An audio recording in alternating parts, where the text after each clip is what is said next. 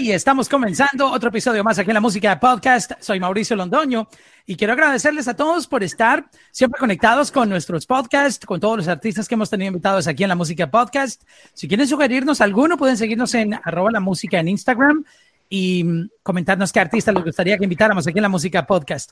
Me voy directamente a Puerto Rico, a la Isla del Encanto. Tengo mis parceros de Rakim y Ken White. Muchachos, ¿cómo están? Saludo primero a Rakim.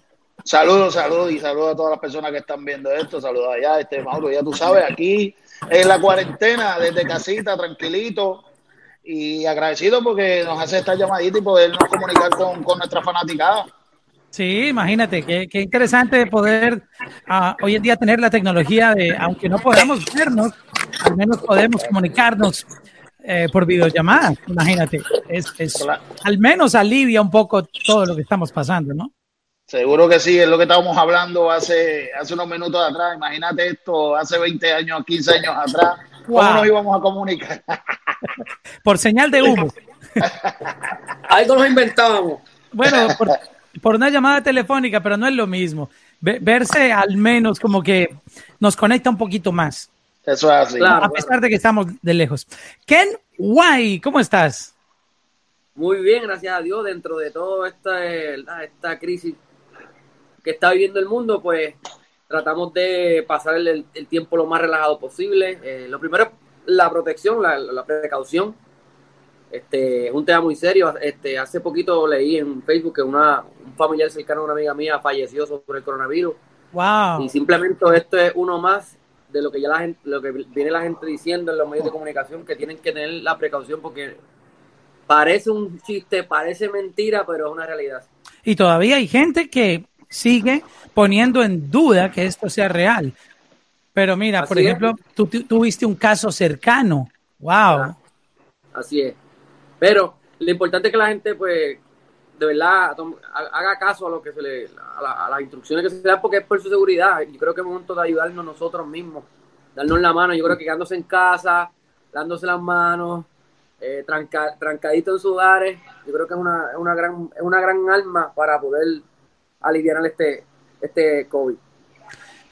Vamos a hablar un poquitito, antes de entrar en, en, en, el tema de, la, de música, que obviamente es lo que nos une aquí, hablar de música que nos apasiona y, y en qué andan ustedes, pero también somos seres humanos y me gustaría sí. mucho eh, empezar este podcast hablando de la, de la parte humana, de, de cómo ustedes eh, han vivido todo esto. Eh, sé que los agarró en, en medio de un tour de promoción porque nos vimos la última vez aquí en Miami cuando ya sí. estaba ya empezaban a suspender eventos como lo hablaba con, con Rakim antes de comenzar la, la entrevista ya, ya, estaba como por ahí el, la, los murmullos de que eh, iban a tenían que hacer algo porque el virus estaba llegando ya eh, fuera de China y esparciéndose so, ustedes parece que los cogió en medio de una, de una gira. ¿Cómo fue ese proceso y en dónde estaban cuando ya les dijeron, mira, ya no podemos continuar de gira, tenemos que parar y cada uno tiene que irse para su casa?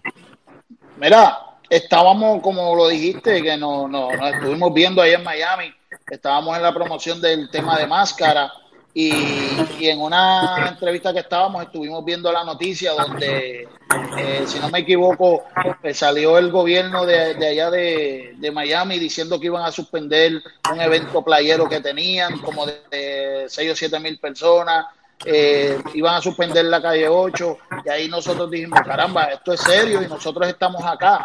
Y ya llegando a Puerto Rico, pues se, se fue un poquito más grave y ahí empezaron a cerrar aeropuertos, a suspender eventos, suspender entrevistas, pero ya habíamos llegado a Puerto Rico cuando, cuando esto se hizo más fuerte. Sí, este, antes de continuar, este, ahí parece que, que en White tiene un ruido fuerte ahí. Eh, como un ventilador, una, una ventana abierta. Déjame apagarlo. Sí, porque, porque le está llegando el micrófono y, y, y se está.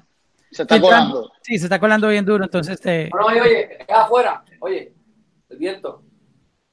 No, ya se fue. Ya, ya, ya se fue el ruido. Ok. Vamos sí, es que mientras uno habla, si el otro produce algún ruido, el micrófono lo, el micrófono cree claro. que está hablando, entonces se, se mezcla. So, vamos a, a a retomar. Ya. Este. hacer la pregunta porque se, se filtró mucho cuando, cuando Rakim estaba hablando. So. Vamos a comenzar primero con la parte humana de todo esto, porque tengo entendido que en la mitad de su media tour de promoción, que nos vimos aquí en Miami a propósito antes de que esto comenzara, este, llegó la noticia de, de la cancelación del tour ah, de media y aparte, pues todo este, este- esto que nos aturdió con, con la llegada de, de- de la noticia de que iban a empezar a cerrar aeropuertos. ¿Cómo los agarró este, este tema? Eh, Raquel, empecemos contigo, para conocer un poco ya desde la parte humana cómo ustedes han vivido esto.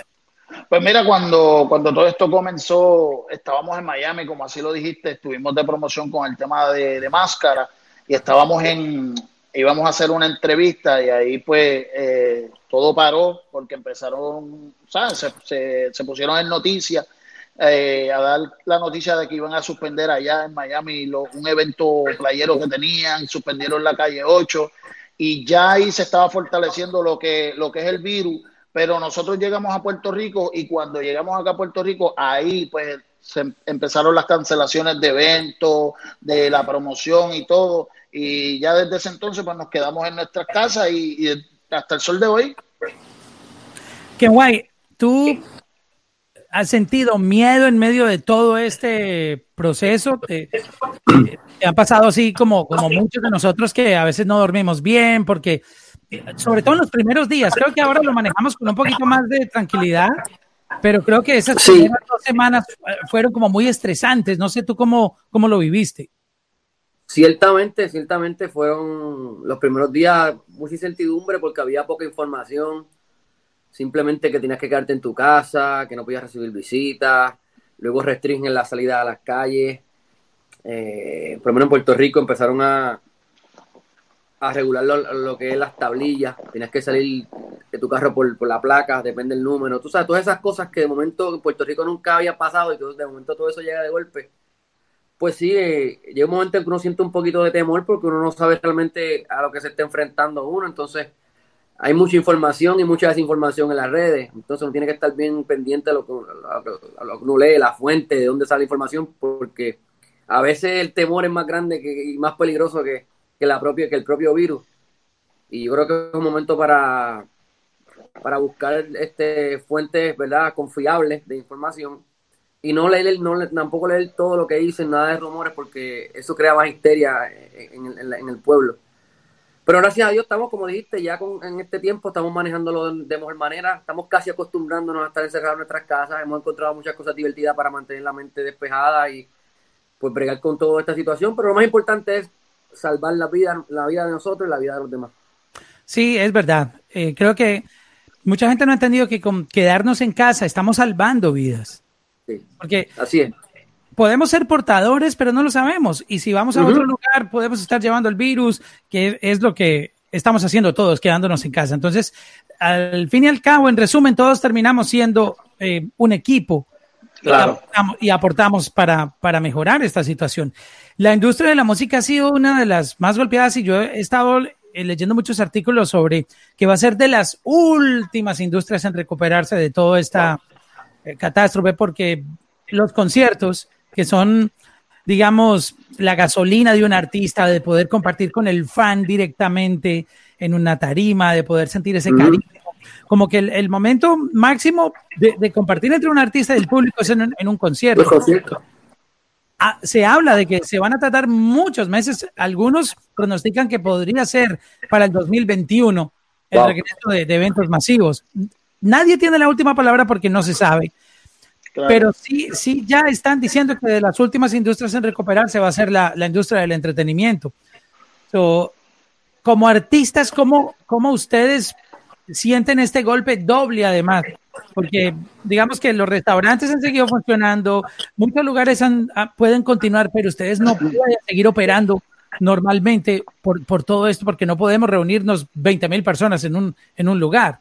So, claro. Quiero que cada uno me dé su perspectiva de, de, de, cómo lo golpea esto psicológicamente y también económicamente. Esto afecta por todos los lados. Claro, mira, es, esto afecta eh, económicamente, eh, pero en todo su, en toda la palabra, eh, nos afecta económico, nos afecta en nosotros querer, pues, hacer lo que nos gusta, eh, llevarle música al mundo. Pero entiendo yo que sí, vamos a estar un tiempo así. Pero yo lo veo, yo lo veo de otra manera. Yo veo que cuando esto vuelva a la normalidad, eh, los empresarios, la gente va a querer hacer sus eventos, querer llevarle. Yo creo que este tiempo que vamos a estar aguantados, cuando esto arranque, no vamos a tener tiempo para estar en la casa porque sé que, va, a traer mucho trabajo, ya que tanto nosotros los artistas como el empresario que vive del artista, porque hay un empresario que, que, es el que hace el evento. Y si ese empresario no hace evento, también se está viendo afectado. Se está viendo afectado el DJ, se está viendo afectado unas bailarinas, se está viendo afectado un, equipo de trabajo. O no es tan solo el artista. Pero confiemos en Dios que esto pase rápido y, sé que cuando esto pase, eh, la falta que hace de un evento ya sé que todos los empresarios van a querer llevar sus artistas a, su país haciendo sus eventos y yo sé que va a ser muy bueno para nosotros cuando todo esto pase. Ciertamente, como dice, como dice Raquín, este, no solamente los artistas, el equipo de trabajo que también, ¿verdad? Depende de nuestro show, los técnicos, como Raquín, sonidistas, bailarines, DJ. Y hace mucho sentido lo que dijiste que que va a ser, que se menciona que va a ser de las industrias que va a tardar más en recuperarse y, es lógico porque esto es un negocio de entretenimiento, ¿no? Entonces, estamos en medio de un caos, de una crisis y hay que empezar a recuperarse por prioridades. Y ciertamente ir a un concierto no es prioridad en estos momentos. Entonces, por eso es que yo creo que sí, que nos vamos a, tardar un poquito, pero como dijo Rakin, cuando en el nombre de Dios todo esto pase y se reabran todos nuevamente los libros de, los eventos. Creo que va a ser un, año bueno para todos para toda la industria de la música porque van a haber muchas cosas, van a haber muchas actividades, van a haber muchos conciertos, van a haber muchas reuniones, van a haber muchas colaboraciones. Esto es una pausa que, que, que Dios nos está permitiendo tomar. Yo creo que hay que aprovecharla, ser paciente, tomarlo por el lado amable, como decían el chavo lo hecho, y respirar, cuidarse y esperar. Pero todo tiene su lado positivo. Y es que, como se dice en la calle, nadie los está jodiendo a ustedes en la, parte, creativa y tienen todo el tiempo del mundo, entre comillas, obviamente sabemos que cada artista tiene, dependiendo de su vida, obligaciones con sus hijos, su esposa, etcétera, pero tienen más tiempo de estar creando, componiendo, este, que normalmente en sus vidas normales, valga la redundancia, eh, en medio de tour de promoción, montándose en un avión, yendo aquí a un concierto o allá. Eh, no tienen cómo concentrarse mucho tiempo en una cosa como componer o hacer música. Ahora creo que mucha gente también está diciendo que es el momento donde los artistas más música están pudiendo crear porque no tienen como esa presión de que, oh, tengo que irme a las tres a un vuelo y por la noche una entrevista o tengo este concierto. So, ahora hay más tiempo de poder crear, lo que podría adelantar un trabajo y no, no se está perdiendo el tiempo eh, realmente, antes se está produciendo más. Claro, y no, y nos da la oportunidad de al artista reinventarse, ver lo que está pasando, ver lo que quiere proyectar. Mira, eh, inclusive en mi parte yo he hecho cosas que en, en, el pasado yo no había hecho. Yo, yo me he atrevido hasta eh, sentarme en mi casa y hacer lo, lo, que le llaman los freestyle. Me he puesto a hacer hasta TikTok, eh, me he puesto a componer, ya, llamo a Kenny, llamo a Kenny, le digo, mira, tengo esta canción, tengo esta idea, viceversa, Kenny, ¿sabes? hemos llamado a otros colegas para, para cuando todo esto pase pues hacer estos juntes que el público está esperando. ¿Saben? No, nos ha separado en, cuestión de, encontrarnos en eventos, pero nos ha, unido en esto de las redes sociales, de, mira, llamar por teléfono, llamarnos por cámara, hacer los live. O sea, ahora mismo yo entro a mi Instagram y yo encuentro más de 20 live y veo muchos artistas haciendo live eh, en el tiempo que nosotros estamos trabajando no, no hemos tenido la oportunidad de, compartir a través de las redes sociales con la fanaticada y esto eh, muchos artistas haciendo live que vienen y llaman a la fanaticada y hablan con la fanaticada. Sabes que de una manera u otra el artista que ha estado ocupado y ahora no lo está, pues se está dando a, a conocer más en las redes sociales, se está dejando sentir más, está dando la, esta parte humana que, el público a veces no conoce. Eh, yo salgo hasta sin gorra en, la, en las redes sociales, despeinado, y yo creo que al público también le gusta eso, como diría mi amigo Papaleo, lo orgánico. Lo orgánico, exacto. Que haya tenido la oportunidad de componer, de, crear. Eh, ¿Cómo has utilizado este tiempo en tu parte creativa con la música? Pues sí, eh, aquí en mi oficinita tengo un equipo donde hago mis ideas. Ya varias las he presentado en, Instagram, ¿verdad? Como parte de lo que llaman preview, un adelanto. Eh, también le, le enviado ideas a Raquín y como él dijo, viceversa, así nos pasamos enviándonos ideas, maquinando qué próximo junte podemos añadir en una colaboración, qué estilo. Y tenemos un estudio muy cerca también, que vamos con, con toda la, ¿verdad? la vida precaución y ahí vamos y, grabamos. Esta semana pasada estuvimos grabando dos canciones, una un trap y un reggaetón bien chévere y así van a seguir naciendo. Yo creo que este momento es para eso, para sacarle de provecho a la creatividad y como tú dices, bueno, tenemos break ahora de, de sobra, tenemos tiempo de más, así que poner la mente a trabajar, poner la creatividad a volar y prepararnos para lo que viene, porque sabemos que esto no me acaba pronto, entonces nos espera mucho trabajo y hay que estar listo. Estaba aquí chequeando los, los previews, vamos a empezar con uno que subió eh, Rakim, que es este freestyle. Oye, seguimos en cuarentena, aquí les dejo otro, espero que les guste, no, les gusta, compartan. Dice. Esto se oyó bueno.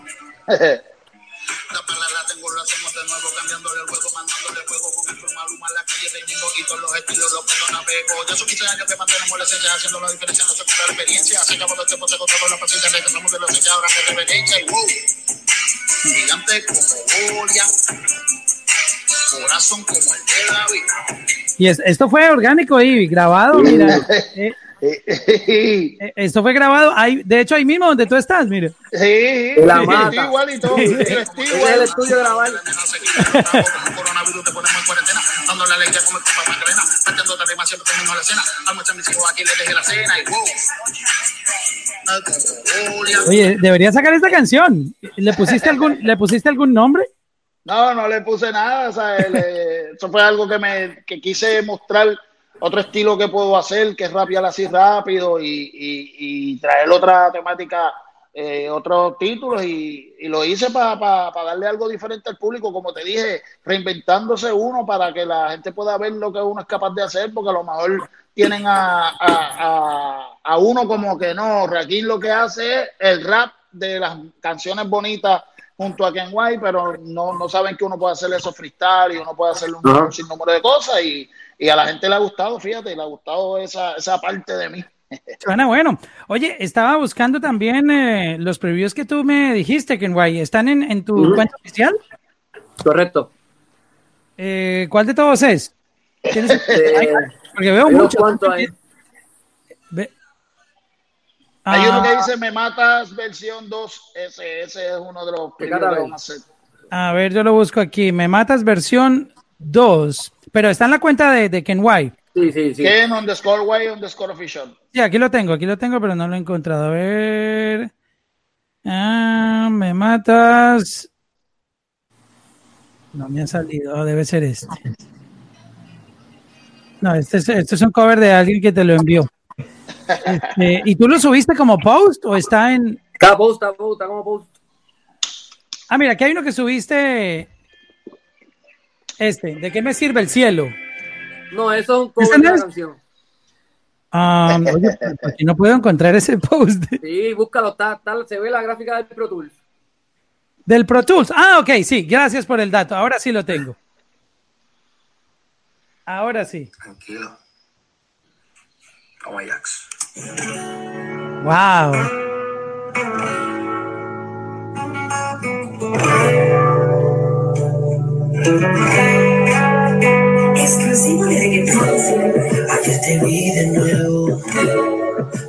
Enamoré de nuevo de ti. Wow.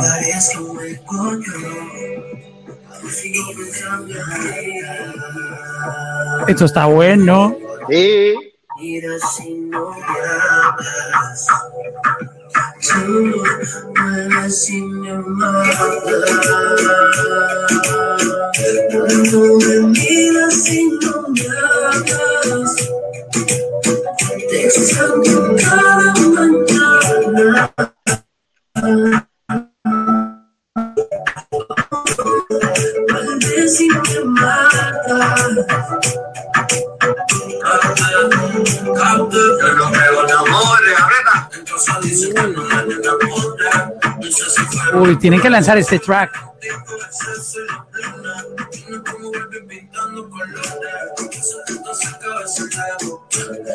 Yo también como un pendejo. Tienes escribiendo esos amores por Instagram los pirateros. Esa es la ética conmigo, pica mi agua. Esa es la vida, yo sé que tú no la veo. ¡Wow! Esto está durísimo, esta canción. Sí, ahí, ahí van, ahí van No, dos o no, tres colegas, ahí van dos o tres colegas de la nueva, los de la vieja. Estamos haciendo esta versión donde queremos involucrar de los artistas que están ahora súper sólidos, de los de la época de nosotros y de un artista que, que esté comenzando full, full, full, ¿sabes? Tener como esas tres generaciones en, en el tema. Esa combinación es letal. Bien chévere. Claro que Que a la gente le Gracias encanta. No, y yo escucho esto y de una ratifico por qué ustedes son los reyes del romantiqueo. Gracias. a ese sentimiento que le meten a la música ah, romántica, a esas letras tan bonitas y, y como lo llevan al sonido urbano que, que se oye perfecto. A pesar de que Claro. suena tan romántica, tú la quieres bailar. tú quieres Sí. mover. Claro. Claro, Esa es la idea. Que la Y gente pueda. esa ha sido como la sazón de ustedes, ¿no? Esa, tener Ese esa, es el ingrediente esa principal. salsita especial. Ese es el sazón. Porque tú sabes que Gracias hay, lugares de hot dogs y hamburguesas que uno va es por la salsita. Claro. Exacto. Porque carne y pan hay en todo lado. Exacto. Pero la receta, la receta la original. receta. La la receta. receta. Es la receta. Pueden haber eh, 100 restaurantes, pero si tú nunca puedes cambiar esa receta, nunca puedes cambiar esa receta. Tú puedes tener eh, un restaurante de hamburguesa y ya tú estás reconocido por eso y porque te abrieron un restaurante al frente de hamburguesas que a lo mejor al principio eh, capta la atención de la gente y tu, tu negocio se puede vaciar en un tiempo, pero la gente vuelve y dice, nah, voy a volver para allá, que las hamburguesas de allá tienen una salsa distinta. Y eso es lo, así es la música, así es la música, uno no puede cambiar la receta. la receta de ustedes siempre ha sido esta y es ganadora. De hecho, el- el- las letras románticas son lo más poderoso que tiene la música. Sí, no pasan de moda. Nunca. El amor no O sea, pasa de moda. Siempre, siempre las letras que son así subiditas de tono son temporales. Se ponen de moda Claro. por, no sé, porque a la gente le gusta el relajo y tú sabes. Pero Claro. eso, eso se desecha. Pero esas canciones Claro. que tienen letras profundas, como las de ustedes, se vuelven clásicos. Clásicos, eso es correcto. Esa es la idea, que la gente pueda disfrutar de estas canciones por mucho tiempo. que, que es lo que ustedes tienen, ese, ese catálogo de música que la gente no deja de escuchar, que los mantienen ahí todo el tiempo en, en playlist, porque ustedes lo ven. De hecho, eh, ahorita estaba también investigando los artistas, gracias al streaming, pues reciben el dinero sin tener que mover un dedo.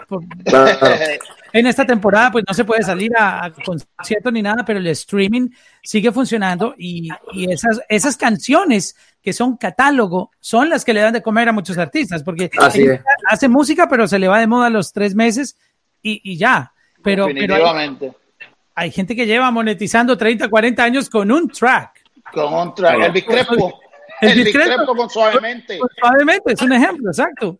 Nosotros ejemplo. con Down, con Down, eh, te regaló amores, igual que ayer, me mata, ¿sabes? Y ahora mismo, mira lo interesante de esto, que en el disco que estamos preparando, eh, como así lo estabas hablando, hay tres cositas que no pasan de moda, que es el baile. ¿Sabes? Tú haces una canción de baile y siempre te la van a escuchar porque la gente siempre va a bailar. El amor, que siempre, y ahí incluyo, en el amor incluyo amor y desamor. Claro, ¿Sabes? eso es Que- parte de la claro, claro, en el pecho, eso hiciera todo. y obviamente el sexo, tú sabes, tú hablas de sexo en una canción. Son tres, tres cosas que no pasan de moda. Eh, y las tres las estamos trayendo en la producción que estamos haciendo, que se llama Destiny. Tenemos baile, discoteca, tenemos el romantiqueo que nos caracteriza y tenemos este estilo nuevo que está saliendo ahora, que es el trap y lo que es el dancehall.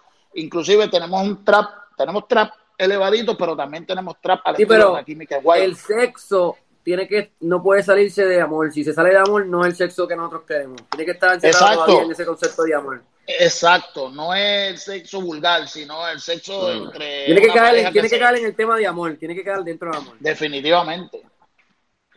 Sí, no de ese que deja un vacío después de, sino el que, el que da más felicidad. Porque tú sabes, a veces eh, cuando estás así eh, a lo loco, puedes disfrutar 10 minutos, media hora, yo qué sé, pero luego el vacío que sientes es peor, pero cuando lo haces de corazón, cuando lo haces de corazón y con alguien que amas, te, lleva, te lleva a otro nivel. Ese es el concepto de el güey. bueno, ahí, desciframos un poquito la fórmula de ustedes. Hablemos de Destiny. Esta canción que escuché ahorita, ¿podrían por favor incluirla en, el álbum? A Creo que estoy hablando por, por, muchos fans que acaban de, estar de acuerdo conmigo. Pues, pues puede ser, porque con, este tiempo de pausa, pues tenemos break para añadir y quitar temas de, del álbum. Si logramos terminarla a tiempo, logramos este, dar todos los pasos, ¿verdad? que requiere para montar el tema, pues con mucho gusto ese, el otro que Raquín escribió hace poco que lo grabé con él también. Tenemos muchas ideas que quizás van a estar incluidas ahí también. Depende del tiempo que tengamos, nos da que hacer los discos más. Así que no, y, música es lo que Háganlo porque a mí esta moda de lanzar sencillos no me disgusta, pero yo siento que eh, a los artistas pone a los artistas bajo una presión como si esto fuera social media. Oh, tienes que postear una foto. Entonces, lanzar música se volvió como el típico post en social media que, que tienes que hacer regularmente. No, la música tiene que salir de corazón y un álbum, la gente no sabe lo poderoso que es un álbum. Un, un álbum tú lo haces creyendo que la canción que tú piensas que va a ser exitosa es la que va a ser y no, el público es quien tiene el control de ese álbum y te va a dictar, decir, mira, a mí me gustó esto que tú hiciste, aunque tú consideres que esa era la peor canción de tu álbum, el público te va a decir lo contrario muchas veces. Eso es así, eso es así, ¿no? Y, es lo que tú dices, lo que el cambio que ha tenido la industria de la música con esto de, las plataformas digitales y todo, eh, lo que ha hecho es eso, ha, nacido antes, antes para, para tú dar hay un ruido por ahí. Papi, el vecino le dio con pasar el trimmer ahora. Mira, antes, antes de, antes para tú dar, por lo menos cuando nosotros comenzamos, para tú dar a conocer tu música tenías que hacer un álbum, hacer un plan de promoción. Ahora una persona monta un estudio pequeño en su casa, se graba y lanza esa canción y a la gente le gustó y ya automáticamente se convirtió en un artista. Entonces pone a todo el mundo a correr así, porque en lo que yo me tardo haciendo un álbum, ese artista lanza siete singles y cuando tú sacas tu álbum te cambió drásticamente la música. Entonces uno tiene que saber jugar, ir lanzando sencillos, pero ir terminando la producción, que es lo que nosotros hemos estado haciendo. Le vamos lanzando sencillos, muy pronto vamos a estar lanzando otro tema. Eh, ¿Qué te puedo decir? Dos, tres semanas vamos a lanzar un tema, pero ya estamos terminando la producción. Y nosotros, gracias a Dios, desde que comenzamos hemos sido artistas de álbumes. O sea, la gente espera el álbum, quiere ver la carátula, quiere ver eh, la dedicatoria, quiere el, librito con las canciones para aprendérselas. Y ya nosotros acostumbramos un público con eso y, y lo estamos haciendo. Y siempre han sido artistas que proponen. Entonces, por eso, todos siempre estamos esperando, como tú lo dices, álbumes. So, Destiny es un nombre muy bonito ¿Por qué Ken White se les vino a la cabeza ponerle Destiny a, este álbum? Bueno, nosotros pasamos por una separación hace varios años y yo tuve la oportunidad de lanzar mi disco de King of Romance, que ahí saqué la canción con Tony Jam. Y sencillamente entendimos que la fórmula está, está, está juntos, tenemos la magia juntos. Eh, no importa el buen trabajo que ambos pudiéramos hacer como solistas, la magia, la química, lo que la gente, la marca es Rakim White, y eso es cosas del destino, ¿entiendes? Nosotros quisimos experimentar otras cosas, pero al fin recuperamos nuestro camino y lo veo como eso, como destino. Eso se llama Rakim White Destiny. Eso, eso estaba escrito, y cuando los dos decretaron, cuando comenzaron su carrera, creo que el universo inmediatamente manda un, un, una conexión, los conecta. Claro en ese proyecto. Y es como cuando, bueno, yo, yo, sé que a veces algunos matrimonios funcionan, otros no, pero no se casa para toda la vida. No, no uno no se casa pensando, oh, en tres años me voy a separar.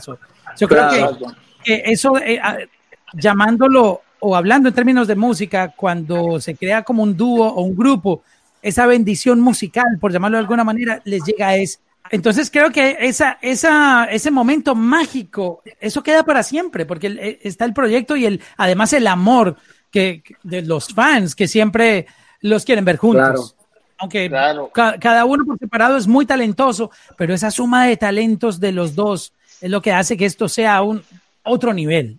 Una bomba. Mira, nosotros tenemos la bendición que el tiempo que estuvimos separados, eh, tuvimos una fanaticada que siempre, siempre apoyó al dúo, nos apoyaba individual. Y yo creo que esa fanaticada apostaba que el dúo se va a, unir nuevamente y siempre estuvieron ahí. Y cuando dimos la noticia, de hecho, esa fanaticada, eh, la alegría fue inmensa. Y ellos lo estaban esperando y el público lo estaba esperando. Y yo creo que cuando hay una fórmula ganadora, uno no la puede cambiar, sí, uno puede experimentar y uno puede eh, hacer ideas que, que uno tenga en la mente, pero cambiarle así drásticamente al público, algo que ya por años eh, uno le ha dado, pues es un poquito difícil para, para cada uno, pero gracias a Dios ya se formó el dúo nuevamente y, y- y le estamos dando esa música que tanto estaban esperando. Se extrañaron bastante en el momento que, que estuvieron trabajando cada uno por separado, sentían cada uno como un vacío, como que no, wow, me hace falta mi, mi parcero, mi, Sí, complemento. Sí, ¿no? Sí, óyeme, este, son, fueron muchos años juntos y de momento verse en una tarima solo, este, pues es un cambio bien fuerte, porque estás acostumbrado ya a, a tus pausas para respirar, en mi caso, como somos dos, pues ya tenemos esa química de cuando yo voy a correr, coger el aire para seguir cantando, cuando él tenía que coger el aire y yo tenía que darle ahí un backup y él me lo daba a mí. Entonces ya en ese momento tenía doble trabajo y pensaba que era muy fácil, pero no es tan fácil como, como se ve, y menos cuando yo estaba acostumbrado a una, fórmula. Pero gracias a Dios, este, logramos hablar nuevamente, recuperamos eh, mucho nuestro trabajo, recuperamos nuestra amistad, que, va, más, allá de la música, va desde, muy pequeño. Y ahora estamos más fuertes en, en ambos, en, en los dos aspectos, lo- a nivel personal, en a nivel profesional. Y le damos las gracias a Dios primero y al público por siempre estar pendiente a nosotros. De verdad que nosotros no podemos quejarnos. Acabamos de llegar hace, unos meses de Chile, donde estuvimos ahí frente a 50 mil personas. El concierto está en internet, lo pueden buscar. Una experiencia increíble. Es como si, como si esas canciones fueran de la actualidad. Y ahí es que venimos a lo que, a lo que perdura, a lo que se queda. Y, y de verdad me siento orgulloso del trabajo que, que hemos hecho y de los fanáticos que tenemos que, que están ahí, no importa lo que pase. Es que mucha gente no valora o no entiende, cuando no se conoce mucho sobre la industria, no entienden lo que significa tener clásicos. Claro. O sea, porque Importantísimo. te lo va a comparar. ¿Hace cuánto Luis Miguel no saca música? Wow. Y ese, ese, ese tipo anuncia una gira Jerry y se, y se venden en, en media hora, no hay tickets. Jerry Rivera. Porque la gente Jerry, quiere ir a... clásicos. Exacto, Jerry Rivera, o sea, y si, seguimos derecho encontramos que esto no es acerca de lanzar música, es de hacer hits. Claro. De Y que, hacer- y que hay artistas que con una canción les compran una gira y una canción que salió hace 20, 30 años. Claro. Esto, es, esto es de hacer hits, no de lanzar música como locos.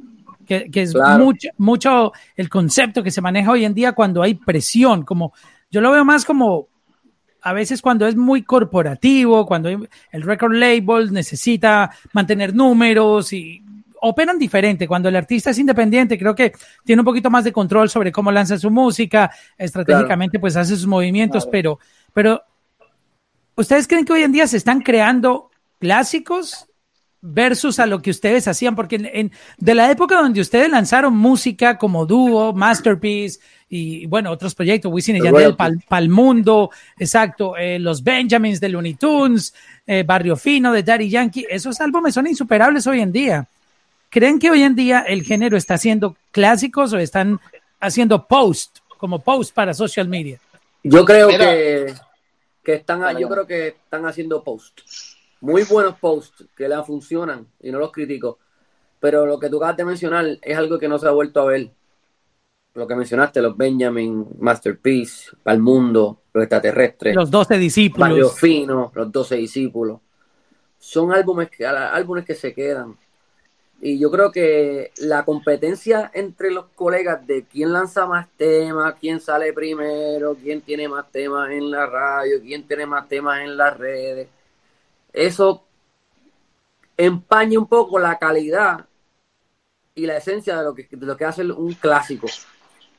Yo creo que son canciones que, que duran tres meses, de momento sale otro y le toca al otro. Y entonces, estamos lanzando música muy rápido. Tenemos que tomarnos el tiempo de trabajar un tema bien, que la gente le llegue al tema, ¿entiendes? Que tú saques un tema y que puedas vivir ese tema por lo menos cinco meses a lo que sacas el otro. Porque ahora hay que hablar claro, estamos los tiempos que han cambiado y hay que lanzar música, es cierto. Ahora no se puede estar con esa pausa que, que, se tenía antes, ahora un poquito más acelerado, pero pienso que debemos tener un poquito más con calma para darle break a la gente a digerir un producto, pero de que sea de calidad, que eso es lo que va a hacer la diferencia entre un post y una canción. Pero no crees que... Ah, bueno, dale, Raquel. No, y como, y como te comenté, ah, eh, la facilidad de, de tú convertirte artista con esto de las redes sociales no es el mismo trabajo que uno pasaba hace 10, 12 años atrás, que uno tenía que pasar el proceso de una disquera que, que, que te dijera que tu música es buena, que te dijera este producto está bueno. ¿Tú sabes cómo yo lo veo, Raquín? Y primero que te interrumpa, lo que tú quieres decir es que ahora mismo están saliendo más personajes que exponentes de la música urbana. definitivamente, mira, sí, se convirtió, la música urbana se convirtió en cantidad. en cantidad. Deja que todo esto es parte del, del show, el vecino ahí con su taladro también. está trancado, tráncate. Era, se convirtió en cantidad y se ha olvidado un poco la calidad. Te digo que ahora, ahora se crean personajes. Ahora la gente lo que siguen son personajes, que cómo se ríe, cómo habla, cómo se viste, qué locura hace. Entonces se están enamorando más del personaje que de su música. La verdad es que su música es lo que viene después del personaje. Pero yo, pienso que ahora la generación nueva está olvidando un poco la música y está prestándole más atención al personaje, a qué hace, cómo se viste, qué carro guía, qué, cómo, qué tatuajes tiene, cómo hace las cosas en su casa, cómo se porta con, la novia. Entonces, tenemos que enfocarnos más en la música y no en el personaje. Yo creo que en este tiempo la gente está mirando más al personaje. Sí, eh, me hiciste acordar de una entrevista que tuve con Rey Ruiz. Tú sabes que es una leyenda de la salsa romántica. y yo le preguntaba a él sobre el mundo hoy en día. Entonces, a él no le gusta subir videos cantando en, Instagram o en, social media porque, para resumir, te estoy tratando de encontrar el, post, porque él dice, sí, para, para que a mí me vean cantando, pues la gente paga un ticket y me ven un show, porque eso es lo que yo hago. Yo no voy a, subir una foto porque estoy desayunando huevos con, con pan y tostado y, y, café con leche. Yo no, yo no soy eso. Estoy tratando de encontrar ese post porque algunos dirán, no, el tipo está quedado fuera de onda. No, él, tiene claro que él es un artista y que la gente si lo quiere ver cantar le paga un show porque, porque ya conocen su, repertorio. Tiene su criterio y su manera de pensar y se respeta. No, lo que, lo que pasa es que con las redes sociales, yo, yo creo que puedo entender su, su posición. Al él hacer eso no se hace extrañar, ¿me entiendes? Eh, eh, puse esto, ah, yo lo veo en las redes sociales y pues ya yo sé, me meto en las redes sociales, pero lamentablemente el yo subir algo en las redes sociales puede hacer que cuando un evento mío se promocione, esa gente quiera ir a verme en vivo, porque no es lo mismo verme a través de una pantallita que verme en vivo. Y yo quizás a través de las redes sociales enamoro a ese público y, y, y creo esas ganas de quererme ver en vivo.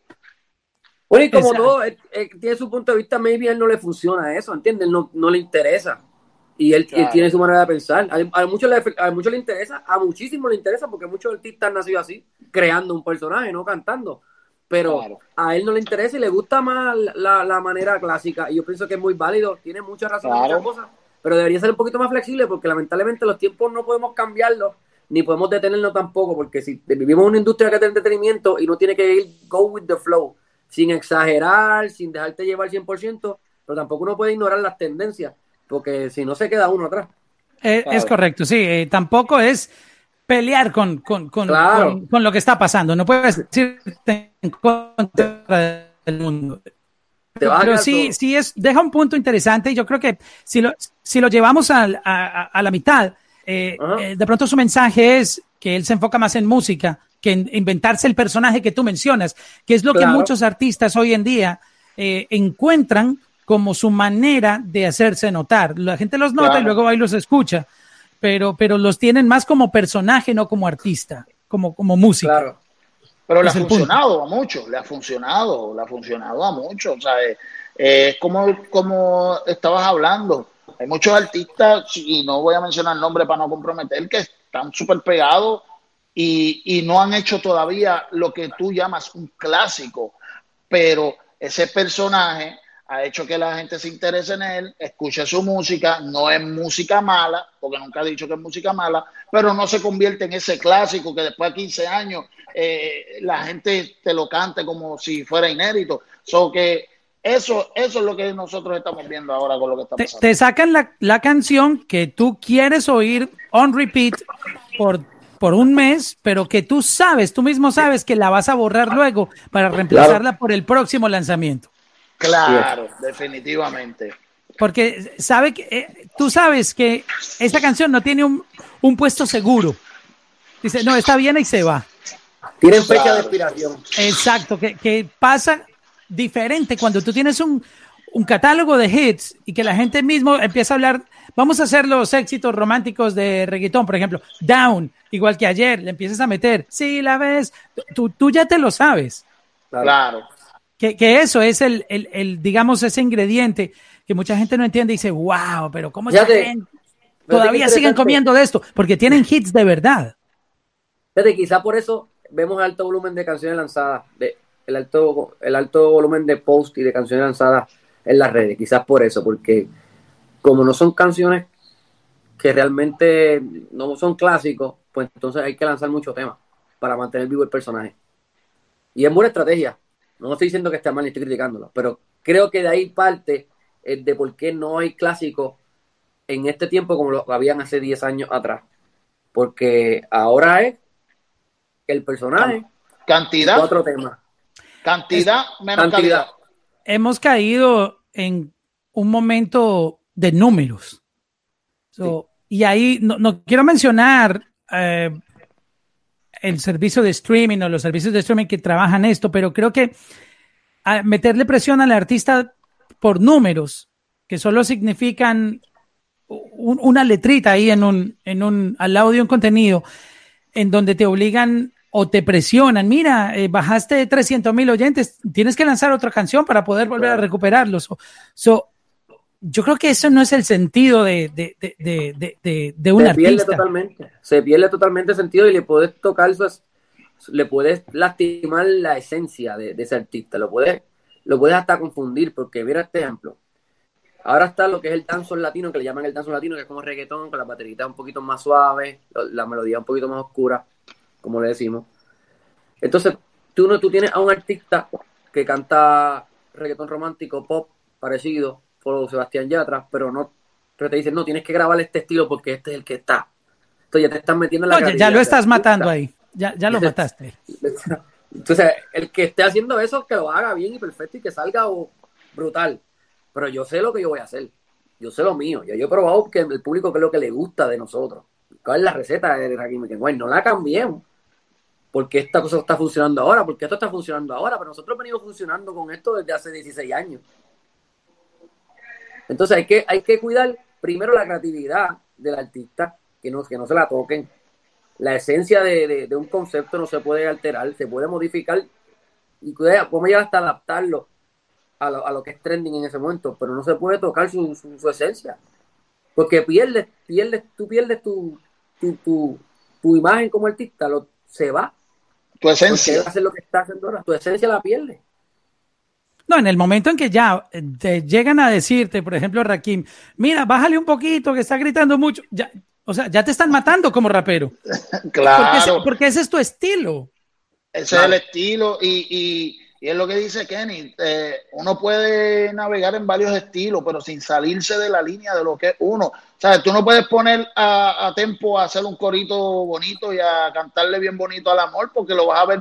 Sí, él puede hacer un tema rap, que sea social, un tema pero yo no imagino a Tempo cantando como que guay, ¿me entiendes lo que te quiero decir? O sea, tú no puedes sacar No, ni yo rapeando como. Ni, ni yo rapeando como tempo. Ni, ¿sabes? ni respeto, Kenny rapeando como tempo. más duros. So, ¿Me entiendes? No. Que so- son los estilos. muy- no, por eso te digo, tú Ojalá. sabes. ¿sabes? No puede sacar, él puede hacer su reggaetón discoteca, él puede hacer sus coritos pegajosos, pero, o sea, no me pongas a, un tiempo a cantar romántico o ponerme a mí a cantar una balada. Yatra a cantar canciones de Bad Bunny.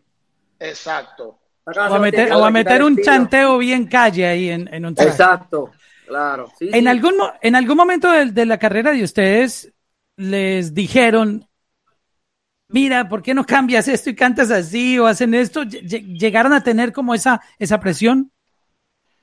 En Mira, algún momento sí. Sí. Se llevaba a la mesa, se llevaba a la mesa. Lo que pasa es que nosotros como artistas sabemos digerir las cosas y sabemos cómo acoplar. Acuérdate que hay un manejador que él tiene un punto de vista, nosotros como artistas tenemos otro y todo se El puede llevar a un happy el medium. productor, todo el equipo de trabajo tienen ideas diferentes. Exacto, y todo se lleva a un happy medium y es lo que dice Kenny.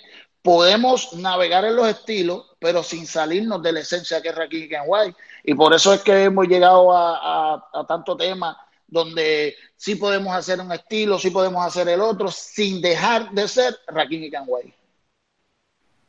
Claro. ¿Y a, que- a Ken White le pasó esa experiencia? ¿Le puedes Sí, no, le- nos ha pasado como grupo a todos. Siempre hemos tenido este focus group en cada vez que tenemos una idea o que tenemos un proyecto pendiente, lo consultamos entre todos, entre manejador, productor, que va a estar a cargo del ritmo, el que nos va a grabar, alguien que va a añadir algo de letra.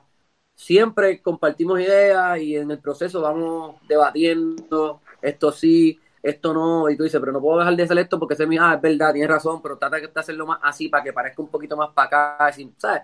Sí, van a intentar pero no lo veo como forzando, sino como que obviamente uno tiene que mantener su esencia, pero también tiene que mantenerse en el juego. No, no se puede olvidar de lo que está ahora mismo, porque si vas a hacer música para ti nada más, pues graba un disco y lo escucha en tu casa. Pero hay una generación nueva que hace 20 años no escuchaba reggaetón y ahora está escuchando, y esa es la gente que tú tienes que conquistar. Entonces tú tienes que entrar en, en, su gusto y atraparlo. Pero donde, donde está peleando Rakim y lo hablamos es que podemos hacerlo sin dejarse de, de dejar lo que nos caracteriza a nosotros, la voz romántica, el feeling al cantar, ese sentimiento que nosotros le ponemos a las canciones, eso no lo podemos dejar. Porque a la vez que dejemos eso, dejamos de ser Rakim y White. Por estos días ha estado muy, muy interesante el tema de, de dar como clases de, de reggaetón, que es muy bueno traer a, a la nueva generación y que, y que comprenda un poquitito de dónde viene todo esto.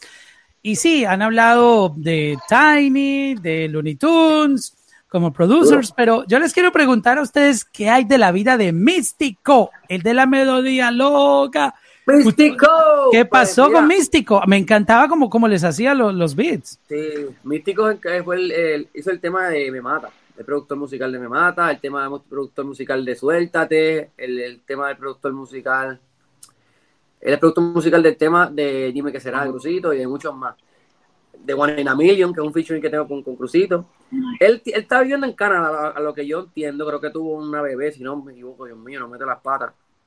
Eh, y se comunica bastante por Facebook y por Instagram. Para que la gente lo sepa, eh, participó Místico. como productor en esas canciones que menciona Ken White, que Claro. todavía son un Sí. palo. Un masterpiece. Y hay que darle el reconocimiento también a esos producers que a lo mejor la Sí. gente no escucha mencionar hoy en día, pero Claro, que sí ella. los han escuchado en canciones.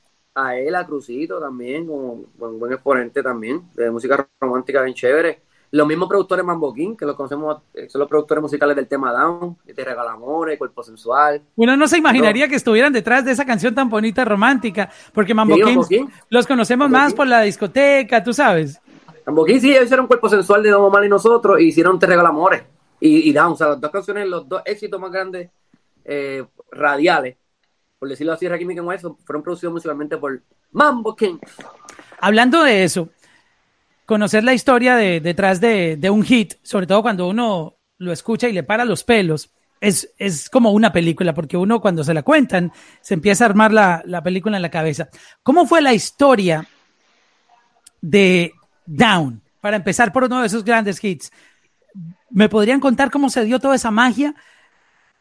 Pues mira, Down, el disco estaba hecho ya. Y queríamos hacer algo distinto. Ya, ya el disco eh, de por sí era algo distinto, porque el romanticismo para aquel tiempo casi no existía en el género. y el disco es muy romántico, pero queríamos hacer algo un poquito más allá, separarnos bastante de lo que era el género en aquel tiempo de los estilos. Y White trajo este concepto de down. A nosotros nos pareció maravilloso, primero porque no hay muchas canciones de reggaetón que tengan un spanglish, no la hay, no la habían. Y lo que habla, el, el, tipo le está diciendo a la, a la, persona que está triste de una manera jocosa, como una manera él está triste y feliz, porque la canción es una canción triste. Si tú te pones a escuchar Down, Down lo que está diciendo precisamente eso, que está down, que está triste porque no está. Pero tú no te, no te dan ganas de llorar porque el ritmo está demasiado sabroso. Y gracias a Dios, esa fusión, ese, estilo, el, ritmo, como te dije, estuvo a cargo de Mambo King, pues fue algo que impactó y cambió la música, el, género music, del, del, reggaetón para siempre. Pero ¿qué el, género se convirtió en otra cosa. Exacto. ¿Qué parte llegó primero? El, el inicio que, wow, es hoy, he despertado. o sea, ¿eso fue lo primero que llegó en el track? Eso fue lo primero que llegó. Cuando tuviste, pero, pero ¿quién fue la idea? ¿Quién dijo esto tiene que llamarse Down y es, es de este vibe? Bro, Era Wise. Wise, exacto. Dile, ¿qué dijo? Ah, el concepto, como lo dijo Kenny, Wise eh, trajo ese concepto. Y al nosotros escucharlo, pues ahí eh, dijimos, wow, esto es lo que estaban buscando, algo distinto, Rafi de igual manera, y ahí fue que nació este gran éxito y ahí fue que Kenny le metió la sazón de él. Y yo hice mi parte y gracias a Dios, mira, eso es el éxito más grande de Raquel Canguay para, para los efectos. A mí me da la impresión que Ken White nos quiere hacer un, un acústico. Sí, sí, él se está preparando con su piano. él se está, ya está, ya está seteando el piano. Acariciando la noticia de que tú no volverás desorientado. Dando vueltas en mi cama pensando si me amas yo, que te amo como nadie, como loco, amores como el mío, pocos hay. Tu hermoso leao, rochao, porque te has marchado y eso me pone down, down. Si no tengo de tu piel, si no tengo tu calor, y si no tengo tu querer, si no tengo de tu amor, mami, yo me pongo down, down. You're not dying for your love, down. I can't handle anymore, no. Y si no tengo tu querer, si no tengo de tu amor, girl, that makes me feel so down. ¡Boom! Y así. Uy. Pero falta, falta, falta Rakim, desorientado.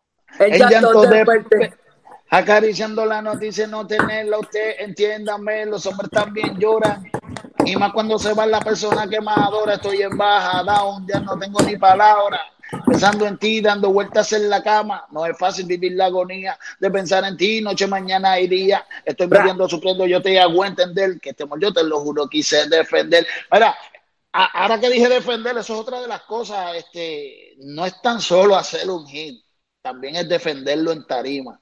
Eso es otra, es otra de las cositas que gracias a Dios Rakim y tienen que cuando los escuchas en vivo, la gente dice, wow, es como si estuviera escuchando el disco y, eso es una de las cositas que favorece a, a este dúo. De hecho, ustedes fueron de los pocos artistas del género que se atrevieron a sacar un álbum en vivo. Sí, soldado. Porque seamos sinceros, en e, esta industria, la gran mayoría, yo diría más del 85%, son producto de una máquina. Uh. De, procesos en el estudio. Que, Creo que bueno, pero pasa, pero pasa, pasa en el pop, pasa en el hip hop. Pasa en todo, pasa en todos los géneros, sí. Exacto, no, no, es solo el género urbano. el reggaetón, yo creo que por el estilo, por el colorcito y los estilos, aparte que sí ayuda ayuda, ayuda bastante. Pero, es que lo, pero tú puedes grabarla, lo que puedes Mira, tú puedes grabarlo, porque es parte de la grabación, excepto se corrían un par de cosas, se ve chévere, pero en vivo no venga, no pongas eso, por favor, porque siento que es una falta de respeto. Exacto. Mejor cántame malo, pero no me engañes. Mejor cántame malo, pero no me engañes. Es verdad eso, y, esa, y ese, ese álbum, por ejemplo, en vivo de ustedes se oye grande, o sea, se oye como una banda. Que por, por eso siempre había como esa, esa comparación de, no, el rock, el rock sí es en vivo, pero no todos los artistas urbanos son producto de una maquinita. Eh, el ejemplo lo tenemos aquí, Reggae Making claro. cuando cantan en vivo es como estar escuchando una banda. Ustedes tocan, de hecho, de hecho cantan con banda. Eso es así. Eso es así. Así es. Y hay muchos, oíste, bueno, hay muchos también no creo que sean una gran mayoría, pero sí hay muchos artistas urbanos que, que tienen buena voz, que tienen, que tienen buena presencia en la tarima, que son buenos intérpretes, que es muy importante, no solamente Osuna es uno de ellos. Osuna es, un, es, es, es uno que me recuerda mucho ese talento que ustedes tienen en vivo. Claro. Y tiene esa interpretación, tiene ese, ese potencial. Y hay muchos, o sea, hay muchos. Yo conozco muchos. La mayoría realmente, pues, pues, simplemente, pues, es su estilo y todo, pero yo prefiero un buen espectáculo, realmente. Que cuando voy a escuchar al que es artista en vivo, me tiene que entretener. Porque de qué vale tengo un tema pegado y me, y me aburra, me, me, me, me cause pesadez en el, en, la- en, en el show. Por eso Y yo para lo que es a tanto a Dari Yankee, que es un showman de, de otro nivel, el mismo Don Omar, es un tipo que en, el, en la tarima es una bestia. Es Wisin y Yandel, Oh my God. eh, tú sabes. Joel, Joel y Randy. Joel y yo, Randy, a el son gente que- te dan algo más y eso es lo que la gente va a buscar a los conciertos. Yo he visto muchos conciertos últimamente donde no hay mucha producción y no solamente hablando de escenografía y pirotecnia, porque de eso hay de más. Estoy hablando a cuestión de a la hora de interpretar las canciones, no veo un concepto más allá, simplemente cantando de lado a lado, de lado a lado, de lado a lado.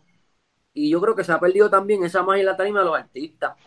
Yo creo que hay que volver a conectar con el público, a, esforzarse un poco más, porque la gente ya se sabe tus canciones. La gente va a tus conciertos, no va a escuchar las canciones, porque las canciones las escuchan todos los días y están pegadas y las tienen ahí. La gente va a ver algo más, a ver qué tú como artista puedes, dar más allá que, no, que, una simple canción. Y ahí es que los artistas tienen que, meter mano. Yo todos los días me, pon- me propongo retos para la tarima de reinventarme, Raquín también, porque es importante la impresión que tú dejas después que te, te vas de esa tarima. Es muy importante. Yo Claro, artistas claro. que me gustan y después los veo en tarima y no porque canten mal, sino porque no me dijeron absolutamente nada en la tarima. Es verdad, es verdad. La, la gente necesita ver algo más, Otra como tú, lo, cosa. como tú Claro. lo describes, exacto. Para terminar la historia de, la gente no me lo va a perdonar si no lo pregunto, de, de Down, Ajá. este, ¿cómo fue esa parte de el remix con Héctor el Father? Eh, de esas pocas canciones que, que uno, in- increíblemente Héctor el Father tiene sus propios hits, pero uno Sí, siempre, lo- mucho. uno siempre lo liga con Down. Por, por, por ese intro que, que es diferente, porque de eso ya no se ve en el reggaetón. Antes, en, en, en, en esa, a mí, yo extraño mucho esa época en donde había, como, como, una- como ustedes lo llaman en Puerto Rico, un fronteo. Un fronteo. A los que creían que A lo los más que roncan creían no- que lo más que roncan no se unían. Yo, Yo, Rafi Rafi Pina. Pina, le presento Héctor el Bambino. esa parte. ¡Wow! Es, esto, sin ustedes entrar a cantar, ya paraba los pelos. Eso es lo que yo hablo de esa época que hoy no se vive. Y por eso muchos lo llaman la época dorada del reggaetón, como que lo, la, la esencia más, más pura que había. So, ¿Cómo se dio ese, ese remix y, y, y toda esa gestión, cómo pasó? Pues mira, este, nosotros conocemos a Héctor de hace muchos años. Héctor siempre, desde que estábamos comenzando nuestra carrera, siempre nos encontrábamos a Héctor en los, en los parties, los shows. Y Tito siempre fueron bien buenas personas con nosotros, con Randy Guay. Siempre, siempre nos aconsejaban. Y luego de, de- luego de ese exitazo de Down, pues Héctor también estaba pegado en su, en su esquina. Cada cual en su estilo estábamos vamos a ir comandando. Y pues nada, Rafi le hizo la llamada y le aceptó, le encantó la idea. De hecho, la presentamos el remix por primera vez en unos premios en Miami. Juventud. Este, y fue una sorpresa, sí, premio Juventud. Si no, si no, me, si, me- si mejor no, si no me equivoco. Sí, fue juventud. Y la canción estuvo brutal porque la, la, la fusión de Héctor, que Héctor lo que cantaba era dame calor, mamita, dame calor, o sea, perreo, discoteca, maleanteo. De momento tú, tú montas a Héctor en una canción donde están diciendo, down, si no tengo de tu piel". Wow, sí. Nadie se imaginó esa fusión y, y fue perfecta. Yo creo que no había nadie mejor para hacer ese remix en aquel tiempo. Eh, Héctor era una figura muy imponente dentro del género, con una credibilidad increíble ante el público, ante los colegas. Y yo creo que ese remix a nosotros nos, nos ayudó a reafirmarnos como, como artista también, como grupo, que la gente dice, wow, espérate, Héctor el Fader, Raquín en Guay. No, esta gente está en otro nivel. Así que, Y al sol de hoy. Héctor, Y al sol de hoy, a, a pesar de que Héctor está en, en- en el mejor camino, que es los caminos del Señor, tiene un respeto increíble en la música urbana. O sea, todavía eh, está el género. Yo digo que está el género. Está Yankee y está Héctor. O sea, eh, ellos hicieron su género aparte, ¿me entiendes? Y es un, pu- es un puesto que, que nadie lo ha reemplazado No, en, nadie, en la nadie. industria. Nadie. Claro, la, presión, la presión era real. Sí. Son fenómenos que nacen una sola vez, cada uno en su estilo. porque Héctor tenía, tenía una magia para, para llamar la atención y, captar la atención de, de, las masas, de los públicos. Él tenía ese, ese arte de, de convencerte de que él era el father y que era el más duro. Y tú tenías que decir, papi, tú realmente eres el padre. Yo, tenía, tenía unos, unos recuerdos grandísimos de esa época, de, de, de, ese remix, y uno, uno terminaba sonando. Eh, eh, esto es un fenómeno que les voy a contar, eh, al menos en, en, Colombia, en la época que yo estaba allá cuando, cuando todo eso sucedió, uno sonaba en la radio el down original y luego más tarde el down remix, porque la gente no te permitía, el oyente no te permitía que tú borraras del aire la, la versión original de Down y la reemplazaras por el remix. No, tenías que combinar, decir, bueno, eh, a las 10 de la mañana va a sonar Down eh, original y a las 12 y media, una de la tarde voy a poner el remix. no se podía bajar la, la, original. Nosotros a veces en los shows cantamos la parte de Héctor en vez de arrancar, en vez de chanteo ranking, eh, cantamos el chanteo de Héctor, la gente lo canta.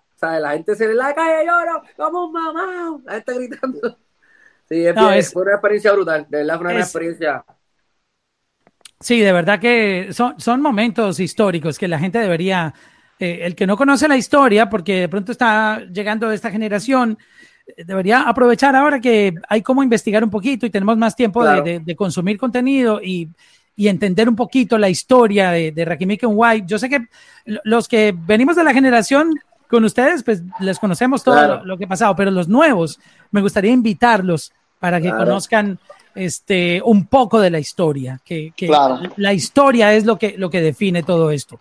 Y, por eso estamos aquí. Y, de hecho, muchos de los sonidos de, artistas que hoy en día están grabando el género del romantiqueo, que yo no sé por qué ya no se le llama así, me parece súper cool el, el, nombre romantiqueo. Romantiqueo es lo que hay. Exacto, dejó de llamársele así, ahora le dicen urbano latino, pero a mí me gustaba cuando se le decía ah, hasta, hasta, hasta, pop le ponen, hasta pop. Eh, exacto. Eh, son inspirados en el sonido que ustedes propusieron y llegaron a traer a la industria cuando el reggaetón era un género callejero, que era más de, de, perreo y tú sabes, el, lo que llaman callejero. Y ustedes lo trajeron a un nivel comercial que, que lo, lo, lo volvió a un estándar demasiado superior. No, ahí nosotros abrimos otra puerta, como, como tantas puertas que han abierto otros, colegas. Metimos ese paso a la música romántica, pero romántica en su mayor expresión, pero con el estilo de reggaetón, que eso nadie lo, vio venir, nadie pensaba que eso se, podía hacer.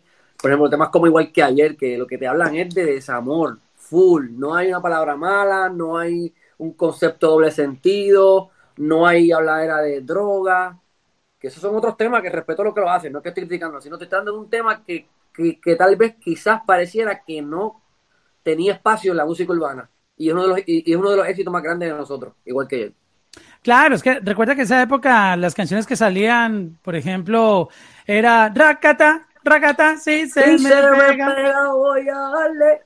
O era Gata Fiera. O sea, ese sabor, era, no, ese sabor de Wisin y Andel es otra cosa, ¿verdad? Ese Exacto. Wisin y Andel es otro flow, ¿verdad? Me encanta Wisin y Andel. Ese flow que tiene... Y me, gustaba también de, esa época, Checa. Tenía una ah, visión muy, muy, parecida a la, que ustedes estaban proponiendo. Romántico, con calidad. Sí, Checa es duro, Checa es duro. ¿Cuál entonces, canción del, la de Romance del Ruido te gusta? ¿Cómo, cómo se llama la, la de Romance del eh, Ruido? Mañana sin ti, creo que está. Hoy, mañana, mañana sin, ti, con, mi soledad. Hoy te digo adiós aunque me quiera. Y... Oh. Esa, no, esa, esa era de contra tu cuerpo. Sí, sí, pero él, estaba. Él, esa, era con Baby Rasta, yo creo. Ese tema era con Baby, Rasta. Mira, pero yo, yo entiendo, yo entiendo que el género urbano eh, es como por temporada. Viene un momento que se metió el trap bien metido y ya bajó bastante y ahora se metió el dancehall y ya está mermando porque ahora vino Sesh nuevamente y trajo esta área de romanticismo y yo creo que ahora lo que se está metiendo es entre lo que es el perreo, perreo, de reggaetón, discoteca y el romanticismo. Van a la par ahí mismo, porque los exponentes de la música urbana ahora lo que están haciendo es eso. Mucho reggaetón, discoteca o romanticismo. ¿Sabes qué yo extraño? Los merenguitos. También. Oh, los extraño. Te regaló amores. Los te regaló amores, el amor de Tito el Bambino. el amor. Wow. Los de O sea, Chino y Nacho. temas. Los de Chino y Nacho, wow, sí, sí. Wow. No, ustedes me están, me están poniendo aquí Ese nostalgia. estilo, Es- ese, es- estilo, ese estilo hace falta. Es chévere, es música, eh, ca- musicalmente es de, un, es de alto nivel. Tony Dice. y hace falta Tony da- el doctorado. hacen falta palos así. Óyeme, y, no, y te digo sí, algo, aquí no hay mucha diferencia. Si hay una generación que está creciendo, no, se puede enamorar esa generación con ese tipo de música. O sea, la gente a veces como que se confunde, no, a esta generación lo que le gusta es esto, porque no, es como si tú vas a un, a un sitio de mantecado y lo único que te tienen es de vainilla, De y tú abriste, y tú abriste otro, eh, y tienes de chocolate, y strawberry, tienes de todo. Pues eso es lo que hay que darle. A, a- a lo mejor le están viendo el helado de vainilla nada más, pero hay otro tipo de música. y Lo que hay que hacer es enseñarle a esa generación y mostrarle que, que- que hay buena música también que se le puede dar. Yo pienso que la, la, la industria, precisamente la radio, debe, debe abrir un espacio para este tipo de música, porque llega el momento en que se satura uno el oído, escuchando prácticamente lo mismo. Entonces, hay que darle oportunidad a otros estilos que son más comerciales, que, que, que, que atraen más artistas y que no pasan de moda. Yo pienso que el, área tropical del género urbano hay que abrirle un espacio para que puedan volver esos Chino y Nacho, ese Tony Dice, esos Te Regala Amores, ese amor de Tito el Bambino. O sea, ese sonido fresco que es diferente y que creo que, que, que la generación le hace, necesita escuchar este tipo de estilo así. Sí, sí. De hecho, eh, Rake. Digamos, es un buen ejemplo de, de una evolución musical porque la gente, eso tiene espacio en la música. Y mira que las fusiones que ha hecho Rake trayendo esas letras románticas al sonido urbano han sido muy, muy buenas e interesantes. El mismo Sebastián. Yatra, Sebastián El- Yatra, el el- mismo Yatra. tú sabes, el Manuel Turizo con sus fusiones también así tropicalitas. Tú sabes, hace falta ese sonido. Yo pienso que es una buena oportunidad para, para abrir otro espacio nuevamente y darle oportunidad a otros artistas que tienen mucho que aportar, ¿sabes? Porque cuando este estilo de música es un poquito más complejo, requiere un poquito más de calidad, un poquito más de, de producción a nivel musical, a nivel de letra, yo creo que, Hay que ese nivel hay, que, hay, que, hay que ponerlo. Hay que poner ese nivel ahí porque si no, aunque no lo queramos ver, está, musicalmente estamos haciendo así. Entonces, no, ¿qué, ¿qué música vamos a tener en 10 años? Eso, eso mismo. es un buen análisis. Es preocupante. Pues nada, muchachos, de verdad que mm, quisiera seguir todo el día hablando con ustedes. De verdad que es muy interesante esta conversación. Claro. Deberíamos tener una segunda parte de esta, de Cuando esta, desee. esta orden, charla, porque de verdad que faltan muchos temas por tratar. Y lo bueno es que estamos educando a la gente en, en este género. Este, les va a recomendar que se busquen el catálogo de música de, de, de Rakim y Kenway para que entiendan Claro. todo esto que estamos hablando, para aquellas personas que no saben o siempre de qué están Claro. hablando ahí.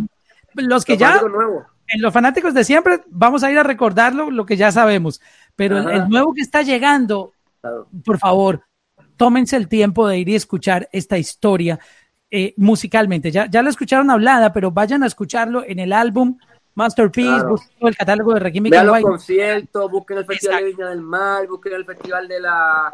¿Cómo se llama el de Venezuela? Este Raquín. La Orquídea vestido Festival Orquídea, busquen, busquen. Hemos, hemos hecho muchas cosas, gracias a Dios, entre el propio trabajo, Pina Records, aquí en Ha sido una aventura bien bonita y esperamos que con el favor de Dios y con el respaldo de todos ustedes, pues sigamos escribiéndole más páginas sobre esta historia de Rakim White, que es muy interesante y es muy bonita.